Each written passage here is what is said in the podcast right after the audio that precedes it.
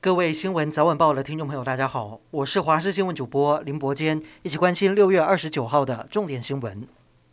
两年一度的环太平洋军事演习在夏威夷登场，美国、德国、澳洲、日本、南韩等二十六个国家出动大约二点五万名人员，四艘潜舰、三十八艘水面舰艇、超过一百七十架军机，从今天开始到八月四号，在夏威夷群岛和南加州海域举行军演。G7 峰会在德国慕尼黑结束之后，紧接着在六月二十八号到三十号，北约峰会在西班牙马德里召开。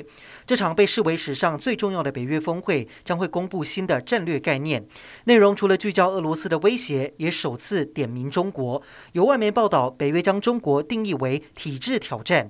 此外，这一次峰会也是第一次邀请日本、南韩、澳洲和纽西兰等亚太国家领袖参与，明显有涉足亚洲的尝试。乌克兰对抗俄罗斯战争打得轰轰烈烈，无声无息的网络战也是火药味十足。有国家级网军，也有跨国民间骇客参与网络战。这些实力不容小觑的民间骇客表示，他们不为民，不为利，只为正义，帮助乌克兰对抗俄罗斯。至于俄罗斯，则是忙着巩固战果，把占领区俄罗斯化。乌南城市赫尔松陷落之后，俄罗斯也在当地发放俄罗斯护照，并且全市开始收看俄罗斯的电视频道。今天国内新增四万多例的本土确诊，但是死亡人数新增八十五个人，创下六月新低。本土确诊脱离高原期，大家也很关心哪时能够恢复正常生活。台大感染科医师李冰英表示，各国第一波流行的时间都不太一样，很难断定何时会结束。想要完全与病毒共存，可能还得花上好几年。而指挥中心也宣布，六个月到五岁的幼童加入施打疫苗的行列。Novavax 疫苗也将在明天运抵台湾。另外，机场、港务人员和长照机构的工作人员也将投入打第四剂的疫苗。至于口罩政策，则是继续维持。国民党中常会今天提名智库执行长柯志恩挑战高雄市长，也出乎意料的提名农田水利署苗栗管理处前处长谢福弘参选苗栗县长。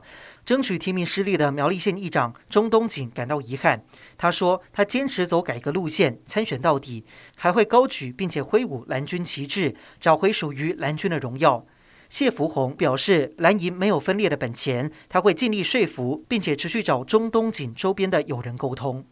国台办今天声称，近期又从台湾两批石斑鱼检出禁用药物。不过农委会立刻反击，说近期没有石斑活鱼运往中国，已经提出检验合格的证据。如果中国提不出科学证据，就是胡乱指控，让人无法接受。位于南海附近的热带扰动，在今天上午已经发展成热带性低气压，最快明天有机会成为今年第三号台风“芙蓉”。